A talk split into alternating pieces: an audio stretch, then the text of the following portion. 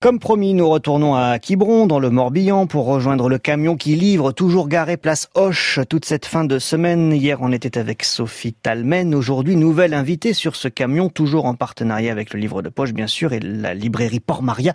C'est Jacques Saucé qui est en ligne avec nous. Bonjour. Bonjour Nicolas. Vous allez nous parler, euh, Jacques, de votre ouvrage euh, qui va sortir d'ailleurs en poche euh, en octobre, euh, dernier ouvrage qui s'appelle Enfermé. Alors le titre s'écrit en, en, écriture inclusive, enfermé.e. Euh, de quoi ça parle? En fait, ce livre parle de transidentité.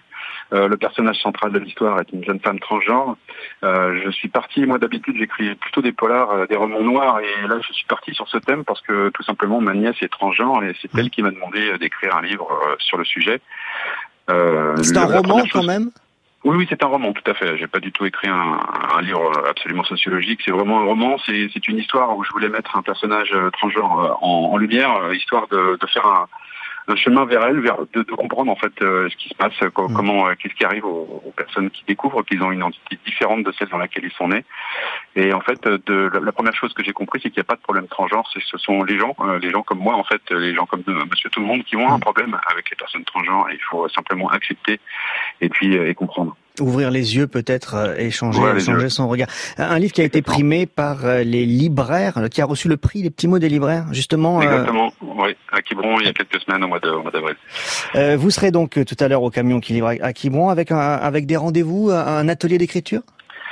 Oui, c'est un moment toujours privilégié de rencontrer de, de jeunes futurs auteurs, peut-être qui vont découvrir lors d'un atelier bah, qu'ils ont, peut-être une fibre littéraire en eux qu'ils ignoraient.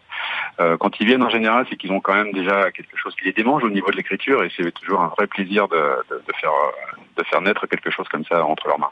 Allez, je vous, je vous demande, c'est la tradition de ce rendez-vous, un, un coup de cœur, un conseil de lecture au livre de poche. Un conseil de lecture, sans hésiter, De cauchemar et de feu de Nicolas Lebel. Euh, Nicolas Lebel est un jeune auteur euh, que je connais depuis quelques années. C'est son quatrième roman avec ce personnage, euh, le capitaine Merlicht, euh, un flic bougon, mais avec un humour absolument dévastateur, très cynique, un personnage que j'adore.